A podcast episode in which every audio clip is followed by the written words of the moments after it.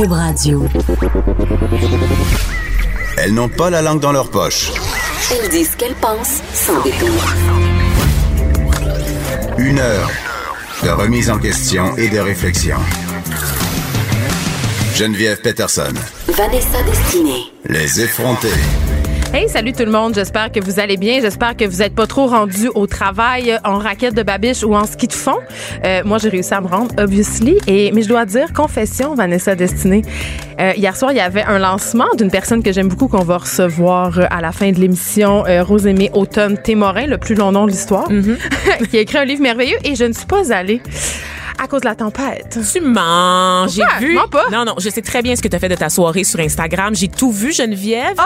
T'es allé chercher ta commande, OK? Tes deux grosses boîtes de- d'intellifrais. De Tupperware. OK? Pour ceux qui, qui ont C'est vrai. toujours pas compris c'est quoi un intellifrais, même si on en parle tous les jours. Et là, là, je veux juste revenir. euh, Tu as dit que tu étais venu sans, sans trop de dommages euh, ce matin au travail. Je veux juste dire que tu avais des grosses bottes kamiques. Oui, j'avais de des bottes de skidoo. J'avais des bottes de skidoo euh, back in the days du Saguenay. en C'est fait. dégueulasse. Ton Ben, street cred est à son plus bas. Des bottes Non. de skidoo, de, comme 400 dollars de Tupperware. Je sais pas qu'est-ce qui se passe avec toi, en Geneviève fait, en fait, Vanessa, mon street cred est à son plus haut parce que je suis rendue à cet âge de la vie où je me sac vraiment beaucoup de ce que les gens pensent de moi. Vraiment.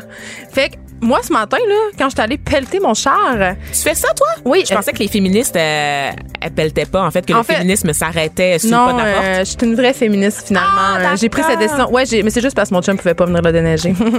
mais voilà, j'ai pelleté mon char et je me suis dit c'est pas vrai que moi je vais aller pelleter avec mes bottes puis la neige va tout rentrer là-dedans. Fait qu'au diable le look d'enfer, j'enfile mes camiques et j'étais très bien, je n'ai pas gelé des pieds. Elle est loin, la, la déesse des mouches à feu, bien loin. Elle est restée au Saguenay, je pense. Non, l'esprit de rébellion est, est resté. La preuve, je me, je me fous que tu trouves que mes bottes sont pas hype et puis ça me dérange pas que tu juges mes Tupperware, mais Tu les as quasiment lancés en rentrant dans le bureau. Ah oui, Je je juste sais, le dire, très pressée de les enlever et de mettre tes pumas roses, Oui, nanane. euh, c'est effectivement vrai. Puis tu me jugeras moi, Vanessa, destinée quand je vais t'inviter à manger chez moi, puis que tu mangeras des légumes si croustillants que tu croirais qu'ils sont tout sortis de l'herbe et tout sortis de la terre et fraîchement comme sortis du verger. J'ai jamais été si peu excitée de ma vie. Non, tu vas voir, ça va être tellement croustillant. D'une sécheresse, là. Toutes les affaires que je vais te servir vont être littéralement les plus croustillantes que tu auras jamais mangées de ta vie. jamais mangé de la cuisine haïtienne de toute évidence parce que tout est croustillant. Mais, tout est très, très pas gras mangé aussi, de la cuisine haïtienne parce que ça sent bizarre. Ah, ça sent les épices, hein? Puis toi, ça, ça te déstabilise. Ça, tout ce qui est ethnique. Non, C'est pour je ça que t'es mal à l'aise euh, Je préfère moment, le pâté chinois puis euh, le macaroni parce que ça, c'est notre vraie culture. C'est notre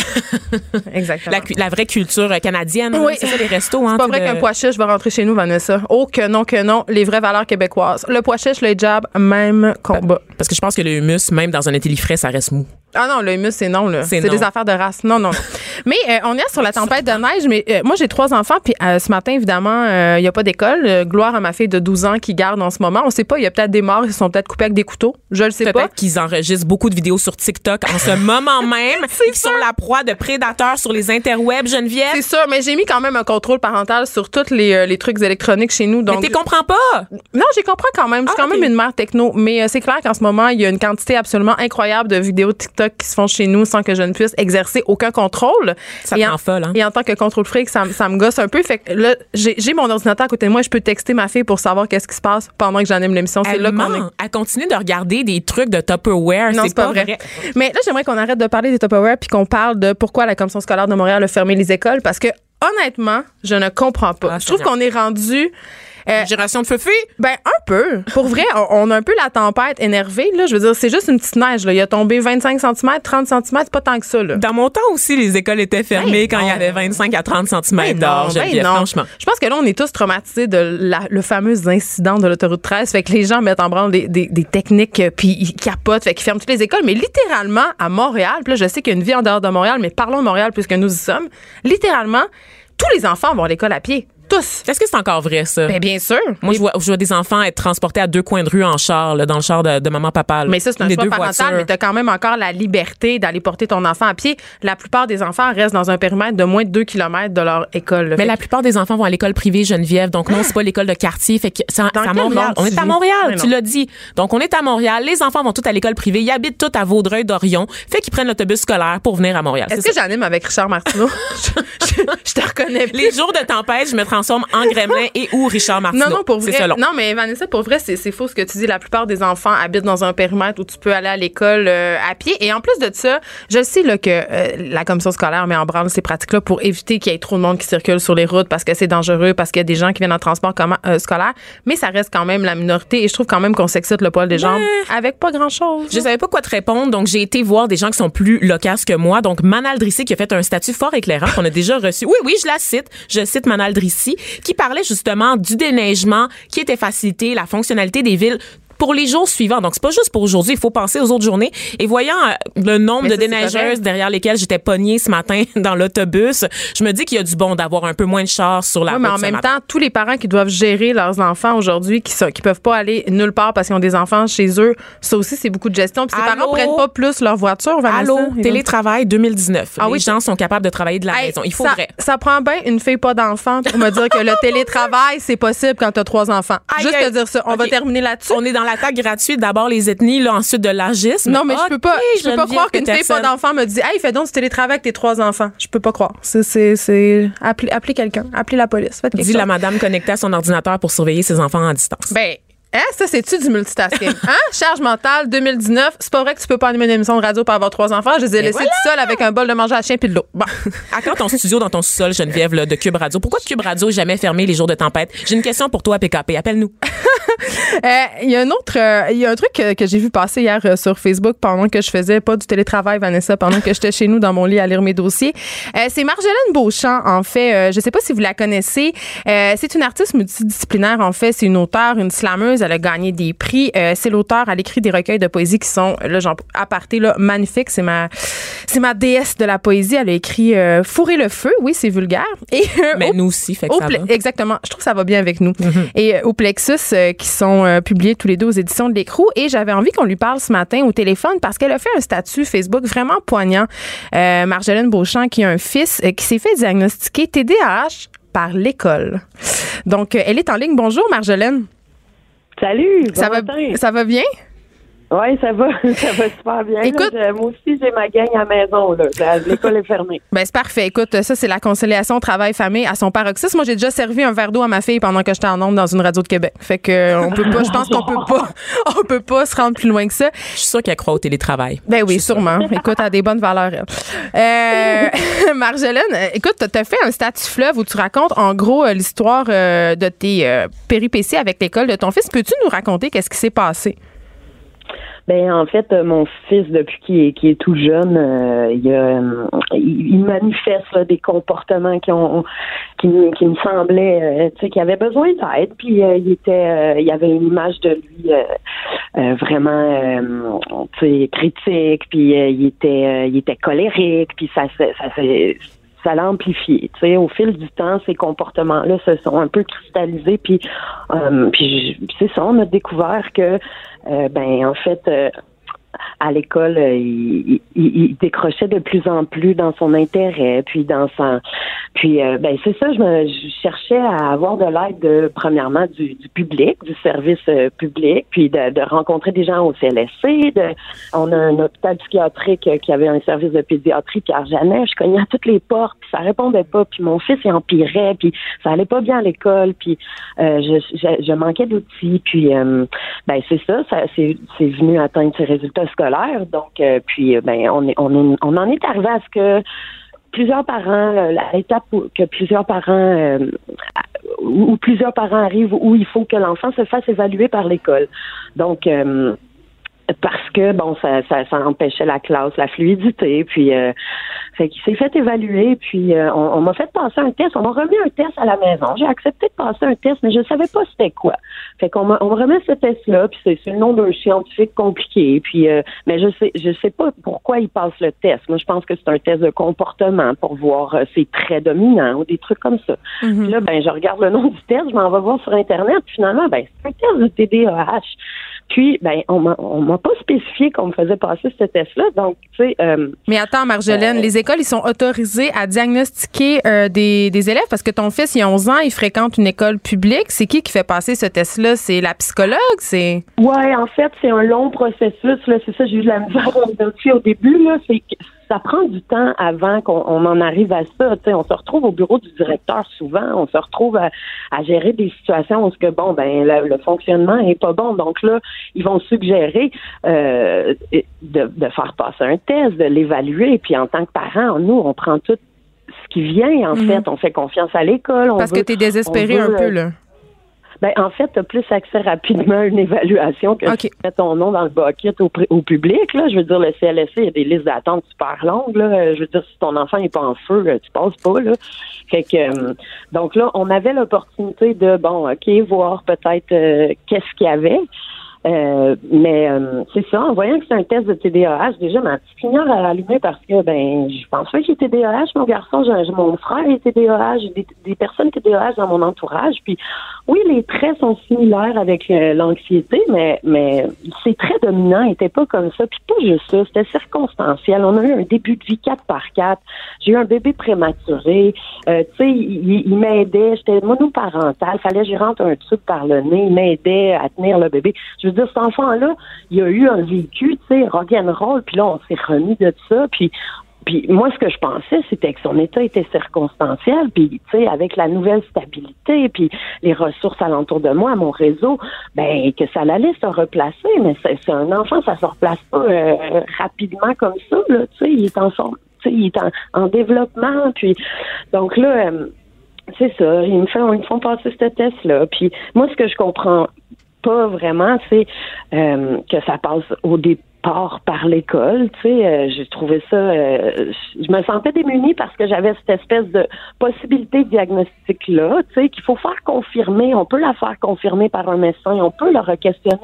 Mais quand t'as pas de littératie médicale, puis quand tu le sais pas que tu peux faire ça, puis quand t'es, tu sais, ça fait déjà 5, 6, 7 ans que tu, c'est la guerre dans la maison, puis tu comprends pas qu'est-ce qu'il y a, t'es pas nécessairement euh, porté à re-questionner ce que les gens qui ont euh, un peu de, de, de pouvoir ou qui ont une, une autorité, euh, ben, tu sais, mais moi, je- c'est ça, j'ai eu, j'ai- la chance d'avoir un esprit euh, un peu rebelle, puis de, de me re-questionner sur le monde. Donc, tu sais, c'est ça, j'ai demandé, euh, j'ai écrit une grande lettre, en fait, puis j'ai expliqué à la psychologue de l'école, tu sais, euh, écoute, cet enfant-là, il a eu un gros vécu, puis j'aimerais ça qu'on, tu sais, qu'on ajoute un délai, là. Je suis pas prête à avoir ce diagnostic-là, parce que je m'a- je m'apprêtais à refuser les médicaments. Hmm. Puis là, quand tu refuses les médicaments... Mais pourquoi, pourquoi là, tu voulais refuser les médicaments, Marjolaine Beauchamp? Ben parce que je pensais que le diagnostic était pas juste. Fait que là, je voulais Ouais. pas donner des médicaments inappropriés à mon enfant. J'ai c'est comme je, je- sais, déjà j'étais partagée euh, avec l'idée de le médicamenter parce que bon, on en parle beaucoup puis mais tu sais, mon opinion n'était pas arrêtée, mais tu sais, je voulais pas à tout prix lui donner des médicaments. Mais là, l'idée de lui donner quelque chose quand ma petite alarme a sonne, l'idée de lui donner quelque chose qui lui convient pas parce que je pense que son diagnostic est erroné, ça peut avoir des dommages, des grands dommages. Tu sais, il y a des gens, là, des anxieux qui prennent des antidépresseurs, puis ils vont avoir des effets secondaires super dangereux. Donc, moi, je pensais à tout ça, puis je me disais, euh, je pense que, tu sais, c'est ça, je, vais m'essayer, je vais envoyer une lettre annexe, puis je vais leur demander, regardez, je pense que c'est circonstanciel, pouvez-vous nous donner un délai, cet enfant-là, il, il a besoin d'un break, là, puis bon.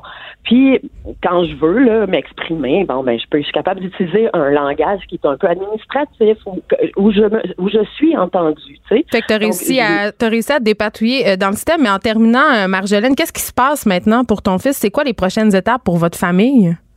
Ben en fait, euh, euh, c'est là il est médicamenté pour euh, le trouble anxieux. OK. Donc on a on a un diagnostic. tu sais, j'ai été défendue par le centre de pédiatrie sociale. Ils ont ils ont dit non, cet enfant-là, il est pas, euh, il est pas TDAH, il est anxieux. Puis, puis ben là, ça me faisait un- une autorité à côté de moi pour euh, pour qu'on m'entende. Puis, qu'est-ce qui se passe? Il se passe qu'il est dans un système scolaire qui est malade, puis il est disqualifié, puis euh, puis puis tout le monde est en détresse. Les professeurs aussi, les parents. On se demande pourquoi on force ça comme force un carré dans un cercle. Puis puis puis je pense que c'est la pointe de l'iceberg. Je pense que c'est euh, c'est ça. Je ne sais pas comment l'articuler. Je pense qu'il y il y a tellement de parents qui m'ont écrit suite à Ben ce statut-là. Ben, il y a plein de monde Ah, qui sont en détresse, puis c'est ça que je retiens à la lueur de ton témoignage, Marjolaine. Malheureusement, faut se quitter ici, mais c'est que si les parents qui n'ont pas les ressources euh, pour se battre comme toi, qui n'ont pas les mots euh, pour justement aller plaider leur cause, ben ils se retrouvent souvent poignés dans un système puis ils peuvent rien faire, tu sais. Puis c'est ça qui est dommage. Merci beaucoup de ton témoignage, Marjolaine. Ça a été fort éclairant. On te souhaite bonne chance dans ce dossier-là. Hey, merci. Pour nous rejoindre en studio, Studio à commercial cube.radio. Appelez ou textez 187 Cube Radio. 1877 827 2346. Les effrontés.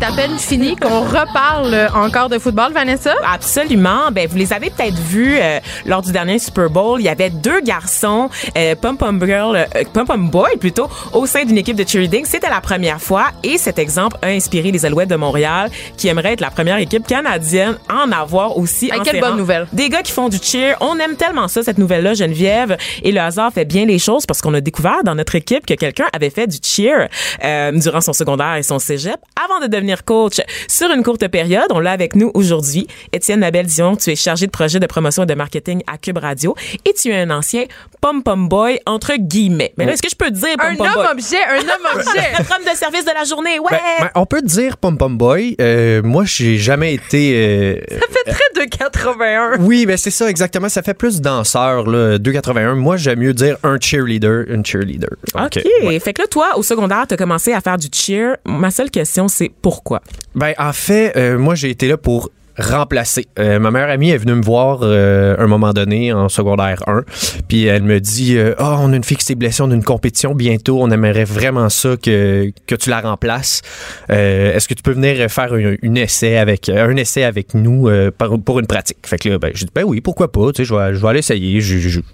Jamais vu ça. Moi, ma, ma référence, c'était le tout pour le tout. Le fameux film Donc, euh, qui a ouais, donc, euh, mon. Rem- Notre rempli petit de, de stéréotypes, évidemment, mais je, je me suis pas arrêté à ça. Je me suis dit, ben oui, je vais aller voir, pourquoi pas. Puis, euh, ben, ça a donné que j'ai tripé, que c'est un sport incroyable. Euh, j'ai développé beaucoup d'aptitudes qui m'ont été utiles dans d'autres sports. Puis, euh, ben, en fait, euh, après cette pratique-là, j'ai j'ai dit, ben, moi, je vais payer, puis je vais rester toute la saison. Donc, c'est ça. Tu étais quand même un sportif déjà à l'époque. Tu faisais du basket, du football notamment. Ouais. Tu l'as dit, notre connaissance du cheerleading, là, ça, ça se limite au film Bring It On, le tout pour Ben, le ils font tout. pas juste faire des pyramides. Moi, dans ma C'est tête, c'est ça. La danse contemporaine avec un minimum de cardio. Est-ce qu'on se trompe? Ben en fait, euh, c'est quand c'est des grosses chorégraphies le cheerleading. C'est des c'est des chorégraphies d'environ 2 minutes 30 euh, dans des compétitions qui durent des des journées des fois sur deux jours parce qu'il y a tellement d'équipes. En fait, il y a trois euh, sections dans le fond, il y a la section stun, pyramide qu'on peut appeler, il y a la section qui est plus danse et il y a de la gym. Donc c'est de prendre ces trois éléments là ensemble Mes trois bêtes noires. Voyons. Je serais nulle. Mais c'est de prendre ces trois éléments-là ensemble et de monter une chorégraphie avec des transitions entre chaque élément et de, de créer, dans le fond, euh, vraiment de, de toute pièce là, une, euh, euh, ben, une chorégraphie là, de cheerleading. Mais est-ce qu'on peut vraiment se mettre en forme avec ça quand on est un gars? C'est parce que, OK, les filles font des pirouettes, elles, elles forcent tout ça, mais toi, en tant que garçon, à part tenir les filles, qu'est-ce que tu fais? Ben non, mais oui, on peut se mettre en forme parce que c'est beaucoup de cardio quand même. Euh, Il y a beaucoup de... Ça prend une certaine force musculaire. C'est pas besoin d'être euh, d'être Hulk pour faire du cheer. ça prend euh, de la... Ben, moi, je compare ça un peu aux, aux gars qui font de l'escalade. C'est pas des gros gars. Mais aux patineurs aussi, c'est un peu la, même chose. oui, les vrai. patineurs artistiques aussi. Parce qu'il y a beaucoup de lifts qu'on appelle, mais ça, c'est une technique à apprendre. C'est pas d'être nécessairement fort. Oui, c'est sûr que la, la- la force physique va aider. Mais souvent, quand tu as des trop gros muscles, ça te limite dans tes mouvements. Ouais. Fait que c'est une nuisance, dans le fond. Fait que des, des, des petits minces comme moi, c'est bon. C'est pas pour les douchebags. Non, c'est Non, ça. non, Ben, c'est ah, ça. mais ça, je vais Ben- y venir, je vais y venir. Toi, tu as développé d'autres choses, la souplesse, entre autres. Est-ce que ça t'a servi après dans les Oui, ben exactement. moi, euh, surtout au niveau de la souplesse des étirements, c'est ce qu'on pratiquait beaucoup au cheer. Puis, ben moi, au football, ben ça m'a euh, aidé. J'étais receveur, donc ça m'a aidé sous, beaucoup dans mes mouvements de bras. Euh, puis au niveau des sauts aussi, parce que on pratiquait les sauts au cheer avec des, des poids sur les jambes. Puis euh, ben, quand j'avais à sauter pour attraper des ballons ou euh, sauter au basket, parce que j'ai joué au basket aussi, ben ça, ça m'a aidé. Puis euh, ben, c'est surtout au niveau de la flexibilité là, que, que ça l'a beaucoup aidé. Hey Étienne, je peux pas m'empêcher de te poser la petite question poche euh, féministe, là, mais quand on parle de cheerleading, justement, moi, je pense aux filles des cowboys de Dallas, puis des, des trucs comme ça, puis je me dis, c'est quand même contestable, cette espèce, parce qu'ils sont, ils sont en petites bobettes, en tu sais, puis moi, ça me gosse un peu quand je vois ça, parce que je peux pas m'empêcher de penser aux fans de football qui, les, qui regardent ces filles-là euh, comme si étaient des steaks, finalement, tu sais, puis je pense pas que toi, ça soit la même chose en tant que pom-pom boy. Pe- peut-être qu'il y a des femmes qui s'en peuvent plus quand ils te regardent le popotin se faire aller, mais quand même, tu sais, il y, a- quelque chose là-dedans qui est dérangeant quant à la femme-objet, justement. tu sais. Oui, ça, je suis tout à fait d'accord avec toi. Puis euh, au niveau des costumes euh, qu'il y a à l'entraînement ou des costumes qu'il y a euh, Ben, en show, là. en show, c'est complètement différent.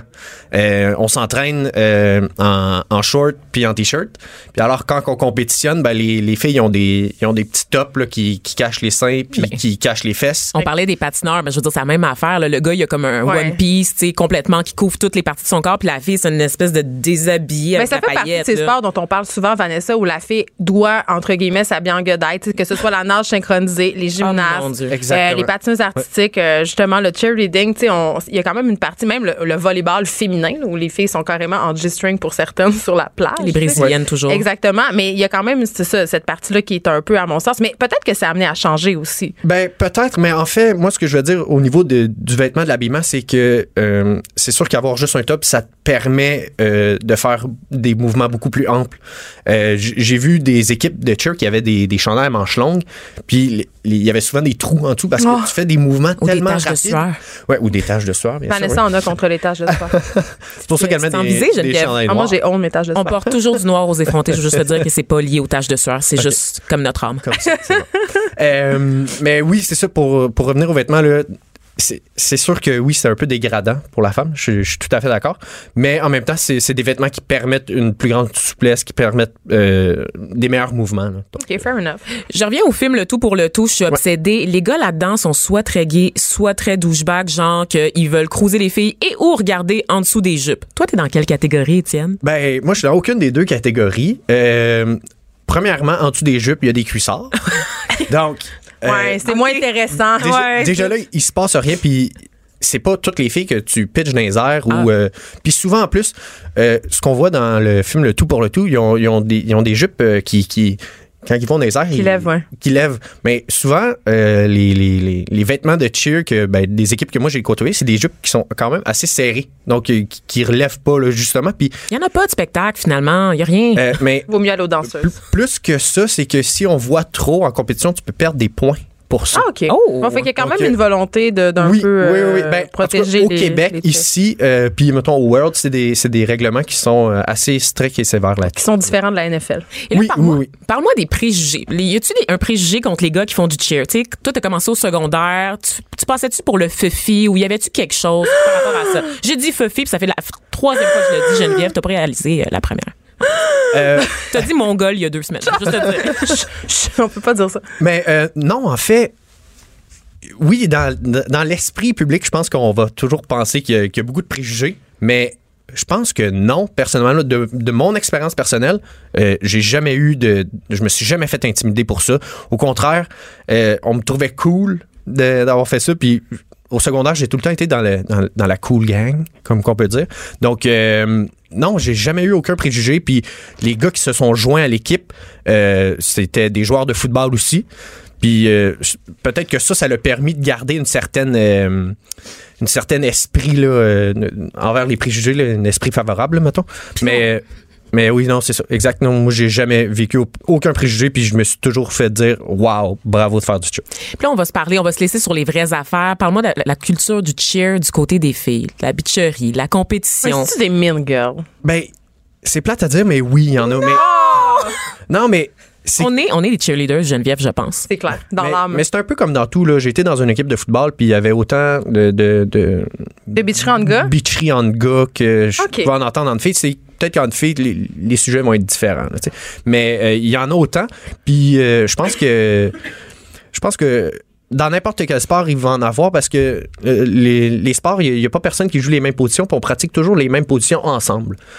Donc, euh, les équipes, le- les, les filles euh, qui, qui sont voltiges, ben, ils vont être à, à la trampoline ensemble. Les, les filles qui sont basses, ben, ils vont être sur les tapis en train de prat- pratiquer leur stun. Fait oui, ça crée des petites gangs. Puis des fois, les, les, les filles, euh, ils aspirent toutes à être voltiges, ils veulent toutes être dans les airs. Puis euh, ils peuvent pas tous l'être, malheureusement, euh, parce que ça en prend 5 à 6 par équipe. Puis c'est des équipes de 30 personnes environ. Donc, Mais quand c'est le fun, c'est le fun. Donc, tu recommanderais aux gars de s'essayer? Oui, je recommande à tous les gars d'essayer le cheer. Pour de vrai, c'est un sport fantastique. Ça m'a, euh, ça m'a permis de grandir beaucoup. euh, moi, je vais aller voir euh, les game des Alouettes, pas juste pour regarder les fesses des joueurs désormais, mais pour regarder celle aussi des pom-pom boys. Yes! Étienne Labelle-Dion, chargé de projet de promotion et de marketing à Cube Radio Merci. et ancien pom-pom girl. On Ben, merci à vous. Merci.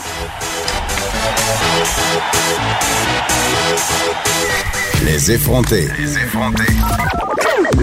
Joignez-vous à la discussion. Appelez ou textez 187 Cube Radio. 1877 827 2346. Alors, on est avec Mélissa Pelletier, qui est notre rédactrice en chef culture et société au L Québec et chez Clin d'œil. Et là, Mélissa, aujourd'hui, tu nous parles d'un phénomène euh, dont moi, j'avais jamais entendu parler personnellement, le gaslighting. Ah ben non, c'est pas de ça que je parle aujourd'hui. Non? Il y a peut-être un petit malaise au niveau. Est-ce que, vous avez eu le bon courriel? Ben, J'en ai j'espère. aucun. Ben, apparemment pas. Donc, de quoi tu nous parles aujourd'hui, Mélissa? je suis tellement mal à l'aise, je, je comprends pas qu'est-ce qui a pu se passer. Mon Je vais sortir parce que je peux pas vivre avec mais, malaise. mais c'est clair que vous avez mal compris. Moi, j'ai l'impression que c'est ça qui se passe. Je sais pas. Ouais, C'est ça que tu nous fais en ce moment. hein? Alors, les amis, Oh mon Dieu, je suis voilà, je viens de vous faire du gaslighting. pas Ah, bien. Désolée. J'ai failli quitter la salle. Et ça rend mal à l'aise, hein, de Ben- se faire gaslighter. Je- moi, j'ai pas vraiment d'émotion, fait que j'étais juste en train de trouver ça. T'étais quand même rouge. J'avais hâte de, non, mais j'avais hâte de savoir c'était quoi le sujet. Elle était comme, oh non. J'étais comme bon, j'étais comme de, quoi elle va nous parler? Mais je suis pas prête. ça, je, mais je l'aurais laissé parler tout le long pour me venger. Ben, en fait, c'est pa- ça. Puisque je suis une perverse narcissique. Exactement. C'est comme un trait des voilà. gens qui font du gaslighting euh, souvent. Donc voilà, tu nous parles bel et bien de, gaz, de gaslighting. Et, Oui. et qu'est-ce, à part le fait que c'est de manipuler l'esprit des gens? Oui, c'est de détourner les faits. C'est exactement ce que je viens de faire. Fait que ça démontre assez bien le, le phénomène. Euh, le gaslighting, en fait, c'est un, un sujet que j'ai abordé dans le clin d'œil de mars.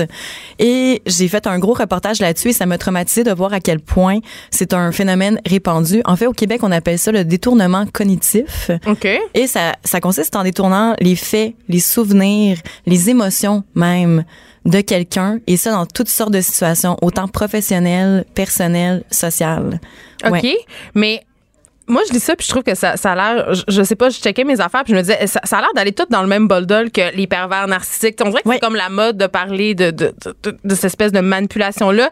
Mais en même temps, concrètement, dans la vie de tous les jours, je veux dire, comment tu fais pour manipuler quelqu'un jusqu'à temps que ses perceptions soient changées, tu sais? Déjà, on peut déjà expliquer l'origine du terme. On peut revenir un peu en arrière. C'est en fait une pièce de théâtre qui s'appelle Gaslight, qui a été écrite en 1938 par Patrick Hamilton. Ça fait longtemps qu'on en parle de ce phénomène-là.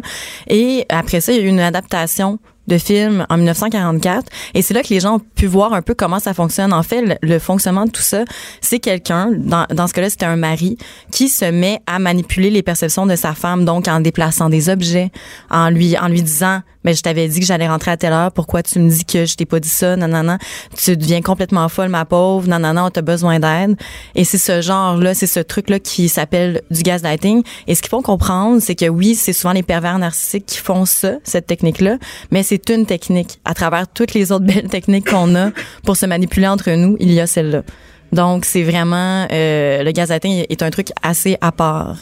Qu'une- trash. une personne, ben oui, parce que, mettons, les gens qui partagent leur vie ou qui travaillent avec quelqu'un qui gaslight, si on veut, Ouais. on- est-ce qu'elles ont l'impression de perdre l'esprit, de devenir folles? Parce que c'est souvent des femmes, malheureusement, qui sont victimes euh, de gaslighting. Effectivement, c'est plus souvent des femmes. Euh, C'est vrai parce que souvent les pervers narcissiques, c'est malheureusement plus des hommes. Euh, en fait, ce qu'on réalise, c'est que je sais pas si vous, ça vous est déjà arrivé dans un cadre professionnel, personnel, social, de vous sentir tout le temps inadéquat avec quelqu'un. Souvent. Nommez pas des gens. Nommez pas des gens, mais si ça vous est déjà arrivé, si vous avez peut-être été victime de gaslighting, peut-être que c'était pas ça, mais c'est l'impression tout le temps un peu diffuse de, de tout le temps avoir l'impression de dire un peu des, des niaiseries, que tout ce que tu dis est invalidé, que tes émotions sont pas prises en compte, mais pourquoi tu te sens comme ça, pourquoi tu vous prends ça comme ça, ta réaction est inadéquate. Et c'est, c'est à force de se faire toujours prendre en défaut que la victime peut devenir très faible et peut avoir beaucoup, beaucoup de difficultés à reprendre confiance en son propre jugement. Et là, Mélissa Pelletier, est-ce que Ouais. tu es en train de nous parler de notre fameuse petite voix, celle qu'on n'écoute jamais? Tu sais, quand tu es Oui. avec quelqu'un, puis justement, tu as un sentiment, euh, tu es mal, mais tu sais Mhm. pas pourquoi. Puis c'est un sentiment qui est diffus, qui est pas nécessairement si grand, mais tu te sens jamais bien. Puis là, ta petite voix a fait Je suis pas bien, je suis pas bien, je suis pas bien, va-t'en, mais tu t'en vas pas parce que, un, soit tu l'aimes ou Mhm. T'es- quand c'est une relation de travail, c'est des fois, c'est difficile là, tu- de s'en aller ou de plus être en contact avec cette personne-là. Mais qu'est-ce qu'on peut faire? Mais en fait, déjà, ce qu'il faut comprendre, c'est que le gaslighting se passe toujours entre deux personnes. Il y en a qui disent que Donald Trump fait du gaslighting parce qu'il ment toujours sur les faits. Son fameux fake news pourrait faire penser à du gaslighting, mais ce qu'on peut se dire, c'est que ce serait un méchant bon candidat en relation amoureuse pour faire du gaslighting. On se doute qu'il en fait. Pauvre Mais bref, Mélania. On te connaît pas, Donald, hein. on sait pas ce que tu fais dans ton- chez toi, puis on est mieux pas le savoir. Mais euh, tout ça pour dire, il y a plusieurs formes de gaslighting. Ce qu'on peut faire, c'est essayer d'être conscient de ce qui se passe. Les, je peux vous parler des techniques, en fait, des gens qui font du gaslighting. Ouais. Il y en a qui vont mettre en doute des souvenirs communs. Par exemple, toi puis moi, on va prendre un verre hier. Puis là, je t'a- je t'appelle ce matin avant d'entrer en onde, puis je te dis, Geneviève, hier, euh, j'ai eu l'impression que tu croisais mon chum. Je sais pas, j'ai pas trippé. Mais ça, ça serait pas une impression. Ah, ah, ah, ben, je suis avertie. Mais tu vois ce que je veux dire, c'est que je te dirais ça, puis tu ferais, ben non, Mélissa, jamais. J'étais genre en train de jaser de broderie toute la, Ouais. soirée parce que je sais comment t'aimes la broderie, Geneviève, et que tu aimes parler de ça. J'en fais en ce moment. Je sais, tout à fait, ça te détend en. Exactement. Écoute, c'est correct. Mais euh, je te dirais ça. Puis toi, tu te mettrais à douter par rapport à ça. Ça peut être euh, des mises en doute de fait en tant que tel. Par exemple, on est partenaire d'affaires. Je te dis, mais tu me dois 2500 dollars, tu me dois pas 1000 dollars. Donc, sérieusement. En même temps, attends, je t'arrête là. Si, tu Ouais. me- si on est partenaire d'affaires, puis tu me dis, tu me dois 2500 pièces alors que je sais que c'est 1500, je veux dire, j'ai la preuve. Je peux te l'amener la ça. preuve, C'est ça l'affaire, c'est que le gaslighter est tellement, est tellement sûr de lui, va tellement avoir tendance à aller loin dans ses affirmations. Même si tu lui montres une preuve en pleine face, il peut te faire douter. OK. Est-ce que Ouais. c'est dans, comme dans le cas un peu des mégalomanes, est-ce que ces gens-là se croient? Les, les gaslighters? Oui. Oui, tout à fait. Mais en fait, la plupart du temps, ce qui va arriver, c'est qu'il y a deux sortes de, de gens qui vont faire du gaslighting. Des gens qui veulent se protéger. Par exemple, t'as fait une gaffe, t'as trompé ton conjoint, peu importe. Puis là, tu dis, bon, qu'est-ce que je fais? Puis sous la panique, ça se peut que tu dises, mais non, j'ai jamais fait ça. J'ai jamais dit que je rentrerais pas tard. J'ai dit que j'allais voir mes amis ce soir, ta, ta, ta. Ça peut aller vers ça. Ça, souvent, c'est des gens qui ont des égaux fragiles, qui veulent pas affronter. Mais ça, c'est pas juste un menteur ou une menteuse. C'est quoi la. Mais ça la- a l'air C'est- c'est du involontaire, gaslighting parce la que tu détournes les faits. Tu détournes les faits, tu fais douter la personne de sa version. Euh, Consciemment, là. c'est ça, consciemment. Tandis que le- la personne qui fait du gaslighting de façon plus courante, qui va utiliser cette technique-là de manipulation de façon euh, quotidienne, c'est quelqu'un qui euh, va prendre plaisir à déstabiliser sa victime. Donc, c'est délibéré. C'est ça Tout que tu à nous fait. dis, là. Tout à fait. Alors que dans l'autre cas, j'ai plus l'impression que c'est involontaire, où est-ce que la personne, elle panique, puis là, elle, Oui. sort, elle sort les- elle est sur un mode Tu défensif. veux dire dans le cas où, par, exemple, quelqu'un trompe son chum ou sa blonde, Oui. rentre tard, se fait là, questionner, panique, puis commence à... ça peut arriver. Ça, c'est pas du gaslighting. C'est ça. du gaslighting, mais c'est pas, mais c'est pas la même personne qui le fait. C'est la même technique de manipulation. OK, OK. Mais c'est, on s'entend que c'est moins pire dans le sens où c'est- pas pour faire du mal à l'autre, c'est justement pour pas lui faire de mal. Puis toi, tu paniques, tu veux conserver ton, ton ta vie, tout ça, donc tu, tu tombes plus dans ce dans ce mode défensif là. Mais je le défends pas là, bien sûr, mais c'est ça peut être ça peut expliquer d'avoir recours au gaslighting. On va aussi voir dans les cas les plus extrêmes des déplacements d'objets. C'est quand tu tripes tellement à faire douter la personne de sa santé mentale que tu vas par exemple euh, mettre un jacket dans, dans, son, dans son coffre arrière pour faire ben voyons pourquoi t'as mis ça là? Ou telle chose ou t'as as acheté du la personne va acheter du lait t'as jamais acheté de lait la personne va acheter le lait Mais ça, c'est comme dans un, un- une espèce de thriller des années 90. C'est genre, comme un psycho, là. Mais Genre, ça existe. C'est ce qui me fait le plus peur dans ce que tu décris, honnêtement. c'est vraiment ça existe selon Julie Roussin qui est psychologue si on sent ce genre de malaise là au quotidien on a l'impression qu'on est tout le temps invalidé faut faut juste comprendre que c'est normal des désaccords dans une relation mais c'est quand le désaccord n'est pas bien reçu, quand la personne met en doute toutes tes impressions, toutes tes émotions, tous les faits que toi tu vas mettre de l'avant, c'est là qu'il y a un problème. C'est là qu'il faut se poser des questions. Puis si on a un malaise, il faut se poser des questions. OK. Qu'est-ce qu'on fait si on est en relation? Euh, puis là, je vais dire euh, un gars parce que je suis une fille. Là, mettons que je suis en relation avec une Ouais. personne, puis j'ai l'impression que c'est ça qui se passe dans mon couple, mais j'aime la personne. Je suis amoureuse de cette personne-là. Ouais. Eh, Y a-tu pas d'issue? Je veux dire, est-ce qu'il faut que je la laisse au plus vite que je parte en courant? La Ben, violence psychologique. J'aurais tendance à dire zut, tu es tombé sur la mauvaise personne, il y a une meilleure personne qui t'attend ailleurs. De- définitivement, mais ces personnes-là peuvent pas s'en sortir. C'est ça ma question. Non, malheureusement, non. En général, non. Je, je veux pas mettre de, de sentence, mais en général, les personnes qui ont des, des on appelle ça la triade sombre, c'est des gens qui vont avoir. ça, c'est euh, le psychologue. euh, là, je veux pas, euh, je veux pas mal dire euh, son nom. C'est Hubert Van Gisselhem. C'est ça qui qu'on l'a mal dit, mais c'est pas Mais grave. c'est- j'ai j'ai essayé. Au moins, c'était Ben de oui, bonne foi. C'est l'intention qui. Lui a écrit un livre sur la sombre. C'est en fait la, la, la personnalité des pervers narcissiques, donc perversion, narcissisme et sociopathie, si je me trompe pas. Est-ce que Un beau trio. Est-ce que trio? qu'il a vraiment écrit ce livre-là?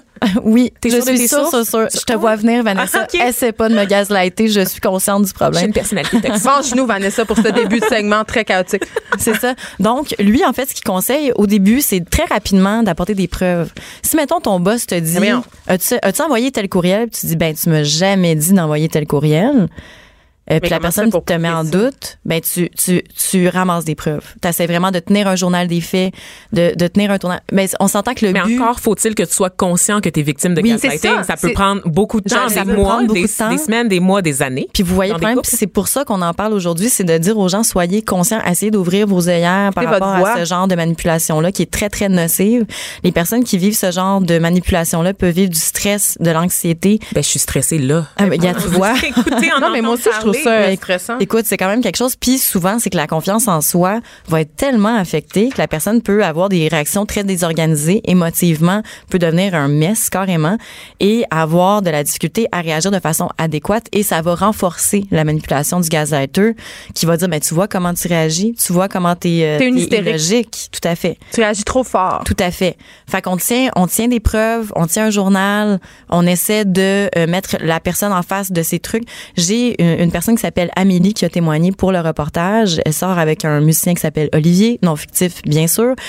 Lui lui envoyait des textos. mal à ouais, c'est ça. On- en tout cas, on sait pas c'est qui. Euh, il a envoyé des textos. Et après ça, il disait, je n'étais jamais envoyé ça. Et Même elle, ça à lui la montrait? fin, elle lui montrait. Et elle, elle était, elle, elle en venait à se poser des questions par rapport à ça. Elle se dit, est-ce que c'est moi qui est totalement folle? Ben, voyons Hey, donc. non, mais ça peut aller euh, très loin. puis- Ça peut aller très loin. euh, mais en tout cas, c'est super intéressant. Puis c'est un phénomène que je connaissais pas. On peut lire ça. euh, Dans dans le clin d'œil de Mars. Parfait. Merci beaucoup, euh, Mélissa Pelletier, d'avoir été avec nous. C'est tout le temps intéressant quand t'es là. On apprend plein d'affaires. Bon, c'est pas toujours positif, là. Non, hein? La triade sombre, je m'en remettrai pas, là. Non, je Non. suis désolée. Mais si vous êtes avec un gaslighter ou une gaslightrice, on peut tout Oui. dire ça, fuyez. Fuyez, consultez, prenez soin de vous. Exact. Restez branchés. De 9 à 10. Geneviève Peterson. Vanessa Destinée. Les effrontés. En fin de semaine, j'ai lu un livre. Oui, parfois, euh, je lis des livres. Je suis une auteure. Oui. Ouais, en attendant tes commandes de, de Tupperware. Oui, mais il faut que je passe le temps, tu comprends, parce que je laisse mes enfants devant des jeux vidéo parce que c'est un peu lourd m'en occuper. Euh, mais euh, ça, ça arrive pas souvent que j'ai un si grand coup de cœur euh, pour un livre et que je le trouve touchant en même temps. C'est-à-dire que je le trouve bien écrit et touchant. Ça s'appelle Ton absence m'appartient. C'est publié chez Stanké et c'est écrit par la divine Rosémée Automne Morin qui est avec nous. qui est gêné en ce moment. Je sais. ça? Je Ben, savais que ça la gênerait. On est entre nous. Ah oui, mais justement, c'est le compliment est d'autant plus fort. euh, Je le sais. Oh. C'est- c'est- ah, mais c'est difficile de prendre des compliments comme du monde. Moi aussi, quand on me fait des compliments, je suis gênée puis je trouve ça n'a pas rapport. Mais, Mais-. J'en reçois si peu, Geneviève, c'est pour ça. Non, j'en reçois beaucoup, Vanessa. Peut-être pas de toi, Ah, mais, mais de d'autres personnes. mais, mais je vais je vais tout accueillir, je le prends et euh, je te réponds un immense merci. Écoute, donc, euh, ton livre, c'est. Tu racontes un peu ton histoire euh, avec ton père euh, qui a été, en fait, euh, diagnostiqué d'un cancer quand tu avais l'âge de deux ans, Ouais. d'un cancer incurable. Exactement. Donc, euh, c'était une mort annoncée et tu as grandi un peu dans le l'attente, entre guillemets, de cet événement tragique. Oui, définitivement là, dans l'attente du deuil de mon père, qui euh, est, est devenu la personne la plus importante pour moi parce qu'il s'est donné comme objectif avant de mourir de m'inculquer toutes les valeurs qu'il considérait nécessaires à une vie épanouie. Euh, le problème, c'est que mon père, c'était c'est un étrange. C'est- C'est-à-dire? C'est-à-dire que C'est ben, qui ton père? Mon père, il s'appelle Michel Morin. Euh, à l'époque, il était comédien. C'est l'homme qui a joué le premier personnage gay de la télévision québécoise. Après la scène où il tenait la main d'un homme de, dans un ascenseur, le show a été retiré des ondes, en fait, dès le lendemain. Puis là, il est devenu une espèce de polémiste qui posait nu dans des magazines féministes. Tu sais, il faut comprendre qu'il aimait vraiment ça, brasser la cage. Mon père, il cherchait le trouble. C'est le premier social justice warrior. Euh, oui, mais très égoïste. Ben, c'était une figure de la un- contre-culture. Oui, c'est ça, exactement. Plus, ouais. Puis il y avait un petit côté mégalomane. Fait que lui, il s'est dit, je vais faire une fille là, qui va être dérangée, qui va être féministe. Puis pour y arriver, je vais lui faire lire Sartre à un âge où elle devrait être en train de lire là, des albums sur les Schtroumpfs. Martine à la plage. Oui, exactement. Moi, j'ai pas eu droit à ça. Fait que dans sa grande éducation, dans son grand plan, il a en partie volé mon enfance pour, pour des raisons tout à fait nobles et légitimes ou en fait pas tant que ça. Parce qu'en vieillissant, j'ai réalisé que c'était un peu aussi une entreprise égoïste de sa part, une façon de, de perdurer malgré sa mort. Puis bref, j'essaie de, de faire le ménage dans toutes ces émotions-là qui m'habitent en même temps puis qui vont pas toujours bien ensemble. J'avais l'impression, en lisant un peu ton histoire, que ton père avait cherché quelque part à faire un peu sa femme idéale, la Oui. femme qu'il avait jamais rencontrée, la femme ultime. Ça doit être très lourd à porter, ça, Rosemary. Oui, c'est vraiment difficile, d'autant plus qu'en vieillissant, j'ai réalisé que mon père méritait peut-être pas cette femme-là. Que si mon père avait pas trouvé la femme parfaite, c'est peut-être parce qu'il était pas parfait. tu sais. Ben, Mon- oui, parce que tu racontes que ton père, avant toi, euh, il y a eu, euh, je sais plus combien de familles. là, Moi mais- non plus. c'est ça. collectionnait les amantes, en oui, fait. puis il y a- il y a eu euh, deux ou trois enfants. En fait, les, les, les avis divergent là, à cet effet, mais il y a eu deux ou trois enfants qu'il a abandonnés par le passé. Donc, mon père a toujours fui la paternité, finalement. Puis, à mon avis, c'est son cancer et, et sa- son deadline, je m'excuse pour l'anglicisme, qui l'a forcé à m'accueillir dans son cœur, finalement. Il avait 50 ans quand il a reçu le diagnostic et tu dis d'entrée de jeu que sa vie passait beaucoup par sa sexualité et le fait qu'on soit intervenu parce que c'était au niveau des testicules Oui. notamment, ça a comme mis un frein. Exactement. Qu'il s'est trouvé un autre hobby? Oui, en fait, il Ben, pouvait toi, son hobby. il pouvait plus avoir de femme. Donc je, je suis devenue un peu la femme qui pouvait modeler. Euh, Puis tu sais tout ça sonne horrible, mais dans les faits, Mais ça sonne légèrement incestueux, même Ouais. si ça l'est pas. Non, Ça fait très absolument. Gainsbourg. Oui, oui, mais puis je comprends. Puis, puis euh, j'aimerais partager une anecdote qui est arrivée récemment. Quand euh, mon livre est illustré par Mathilde Corbeil, une illustratrice formidable. Puis quand on m'a envoyé le dessin euh, qui représente mon histoire dans le livre, j'ai fait mon Dieu, on dirait que j'ai déjà vu ça quelque part. Puis là, j'essayais de comprendre. Puis là, j'ai eu un flash tout d'un coup.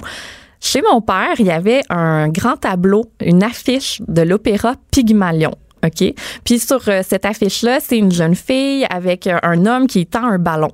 Puis là, je suis, mon Dieu, mais c'est incroyable comment ça se fait qu'il y a ce lien-là. Puis c'est quoi donc l'opéra Pygmalion? Et là, j'ai googlé pour découvrir que c'est euh, un mythe finalement où un sculpteur tombe en amour avec la femme qu'il est en train de sculpter parce qu'elle est parfaite puis elle est euh, à sa mesure finalement. Dieu a fait l'homme à son image aussi. hein. Oui. Adam- on a prélevé une cour d'Adam. Oui, mais donc, mon, oui, mais donc mon père était quand même conscient, je crois, de ce qu'il était en train de faire. Puis, euh, puis ça n'a pas juste des mauvais côtés là. Je pense qu'il m'a donné d'excellentes valeurs, mais j'aimerais juste me réapproprier mon identité. Puis pour y arriver, j'ai rencontré des gens qui euh, ont aussi grandi dans l'attente du deuil et qui sont arrivés à faire euh, le ménage là-dedans. Ben c'est ça, parce que euh, évidemment, dans ton absence m'appartient, il y a ton histoire, mais il n'y a pas seulement la tienne. Tu y vas de quelques portraits justement de gens qui ont eu à vivre des deuils, des grandes pertes aussi, des pertes d'identité aussi. Là, c'est pas seulement des pertes d'être cher, ça Non. peut être des agressions et tout. Raconte-moi un peu pourquoi tu as décidé de faire des portraits, puis comment, parce que tu as rencontré plusieurs personnes qui sont pas nécessairement, qui se retrouvent pas tous dans le livre et tout. Ouais.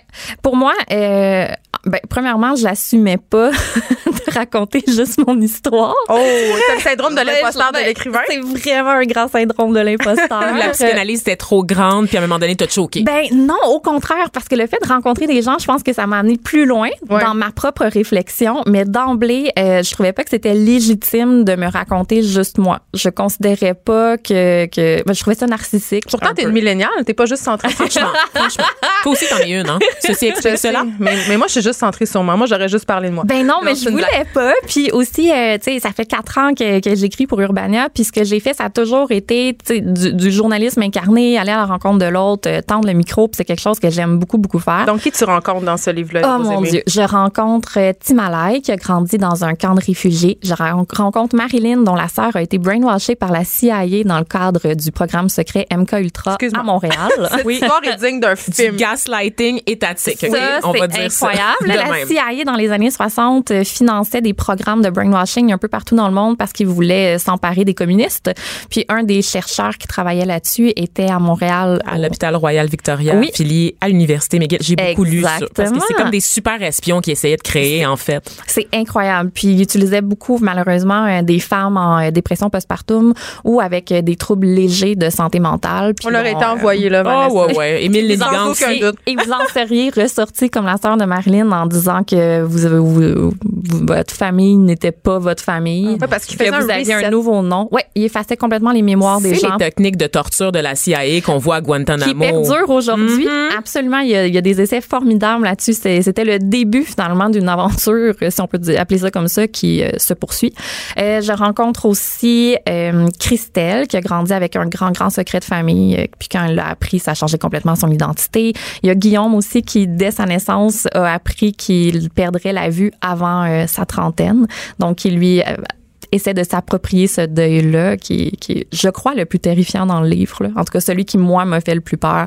Euh, je rencontre des meilleurs amis qui ont grandi dans une école aussi où il y avait des vagues de suicides. Et euh, je dis ça comme si c'était super anodin. Des vagues de suicides. Non, mais c'est à. Suicide High, là, Absolument. de, de Au Nouveau-Brunswick. Ouais. Mhm. Puis euh, il m'en manque un que j'ai oublié. Je m'excuse.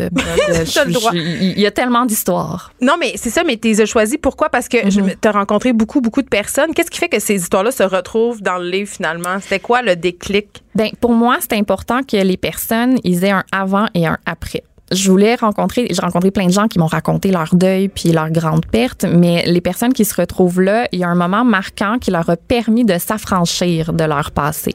Il y a vraiment une séparation, une coupure qui fait en sorte qu'ils sont maintenant en mesure de dire j'ai été cette personne-là, c'était malgré moi, c'est le cadre euh, qu'on m'a imposé, qui m'a forgé et aujourd'hui je veux être différent, différente. Voici ce que j'ai fait pour y arriver.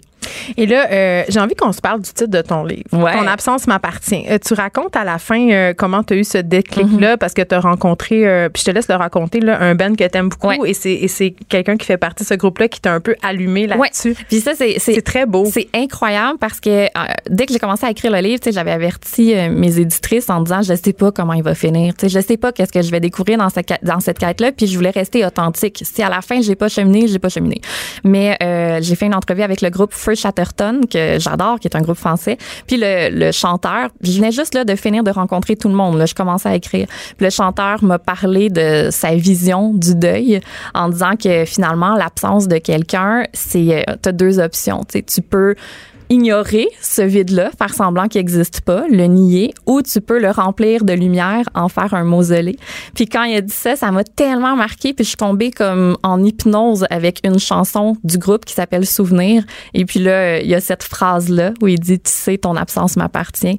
Puis quand euh, j'ai réalisé ce que j'écoutais, en fait, puis la vision de l'auteur de la chanson, j'ai compris que la clé se trouvait vraiment là, sous mes yeux depuis plusieurs mois, en fait. Puis est-ce que c'est ça que tu as voulu faire avec ce livre-là, faire de la lumière avec du vide? Ouais, tu sais, je sais que quand j'en parle, ça a l'air euh, super euh, sombre et difficile, mais c'est un- c'est une forme d'hommage. Je pense que ce livre-là contient beaucoup, beaucoup, beaucoup d'amour puis un petit peu de frustration.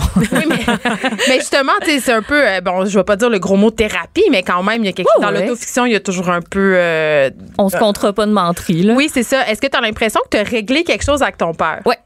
Ouais, ouais, vraiment, vraiment. Je pense que j'ai réussi à faire la paix, en tout cas avec une bonne partie de son héritage. Hmm. Écoute, euh, je leur dis, là, j'ai vraiment aimé ça. A- Allez lire ça. Ça sort aujourd'hui, c'est Oui. ça? Même s'il neige, là, Euh, c'est- allez à votre librairie de quartier Oui, à pied. comme Geneviève qui a choqué ton lancement hier. Ah, mais j'ai écrit pour lui dire en plus. Je suis Mais il vraiment y a- gentille. mais il y a pas de problème. Mais euh, est-ce que c'est un bon présage, lancer un livre une journée où les Ben, bibliothèques sont fermées? Je sais pas, mais moi, j'ai lancé la déesse des mouches à feu alors qu'il y avait une grosse tempête de neige, puis ça a bien été. Fait que je pense que c'est un de bon rassurer. Les filles de Caleb, on disait hier que Oui, genre, il y vrai. avait toujours des accouchements dans les tempêtes de neige. Donc, t'accouches de ton livre. La neige, la neige, c'est une, bonne affaire. Donc, on rappelle le titre de ton livre aux amis Automne Morin, Ton absence m'appartient, c'est publié chez Stanké et j'aurais envie de dire, garoche chez vous. Merci tellement. Ben, merci à toi d'avoir été là. Merci à tout le monde de nous avoir écoutés. On rappelle que vous pouvez aller liker notre page Facebook qui est nouvelle, la page Facebook des effrontés. On se retrouve demain de 9 à 10.